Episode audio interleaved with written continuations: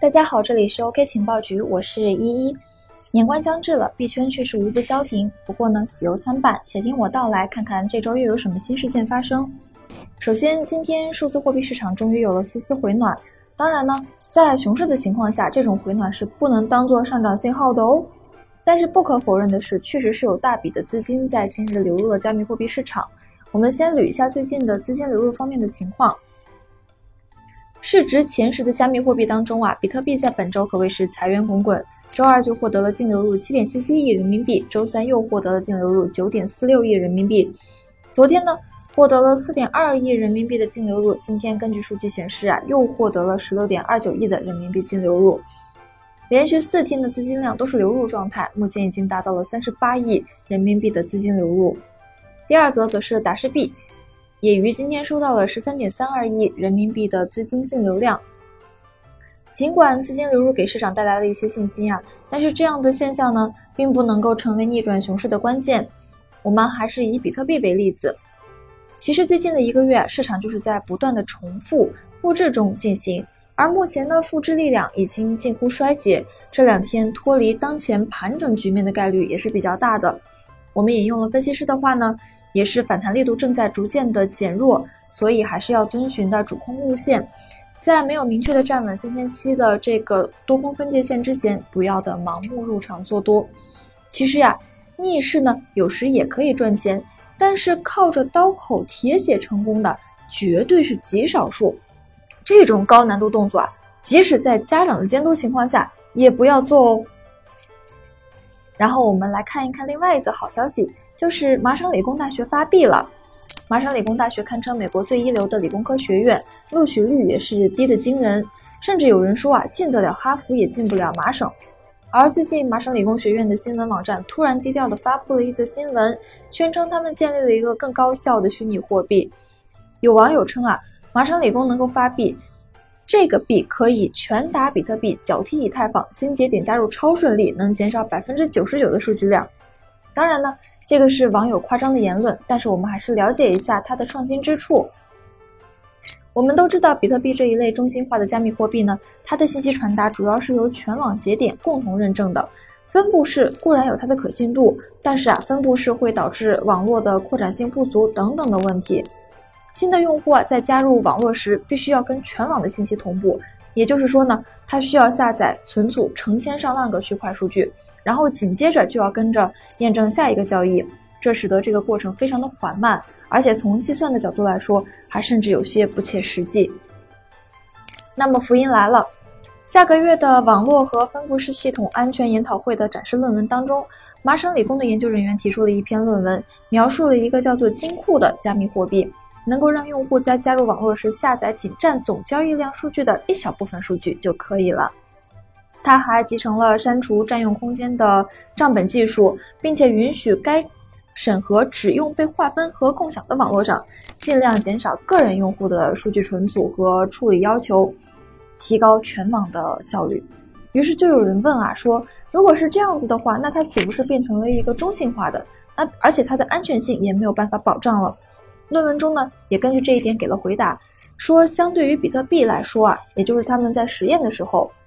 说金库呢将加入其网络的带宽减少了百分之九十九，与以太坊相比呢减少了百分之九十，但是其实它仍然确保所有的节点都验证了事物，只不过验证的部分不是很一样，提供的与现有节点相同的严格安全性。具体呢可以参考呃麻省理工大学的这样一个新闻网站，大家可以去找一找。然后接下来就要跟大家讲一讲最近炒得非常火热的 Green 事件。Green 掀起了一个媒体的盛宴啊！前两天呢，一篇实锤 Green 系中国媒体炒作的文章也是刷爆了网络。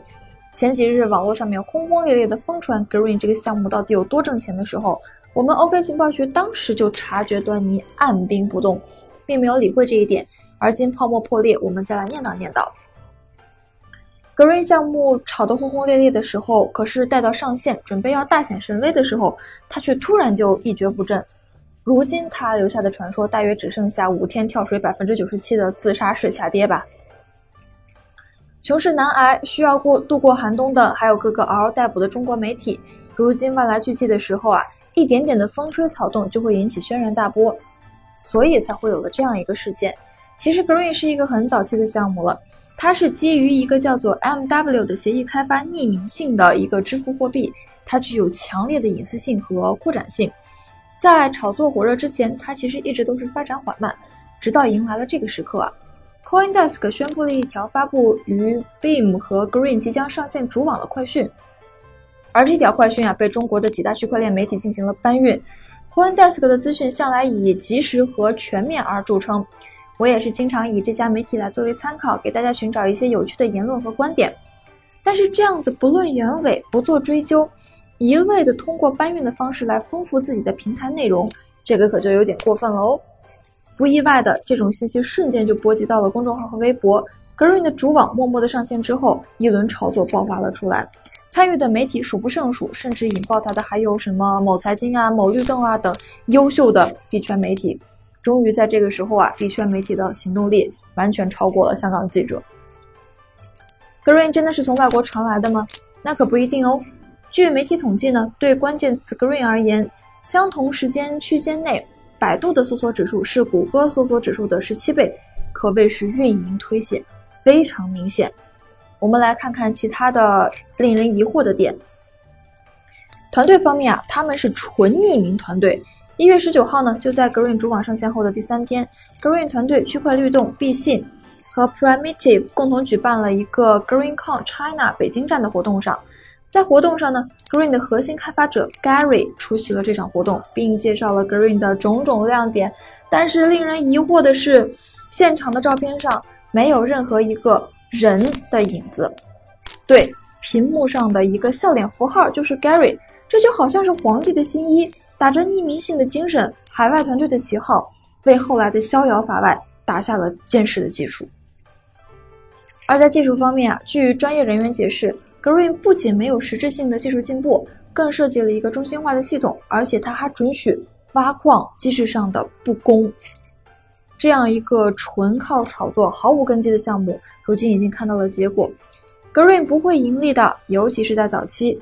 前丹华资本总经理 d o v e One 一早就指出啊，说早期进行 Green 开采并非明智之举，因为它无欲挖矿、无上限。每分钟产生六十个 token，一天就是八点六四万枚，八个月就会超过比特币的总量。这就意味着通胀基本上已经占有了供应量的百分比，在初期会很高很高，后期呢，随着时间的推移，会逐渐降到百分之一以下，无限趋近，但永远都不会等于零。依依还是想说啊，币价无情，币圈媒体急病乱投医，可是熊市不易，还望大家更加小心。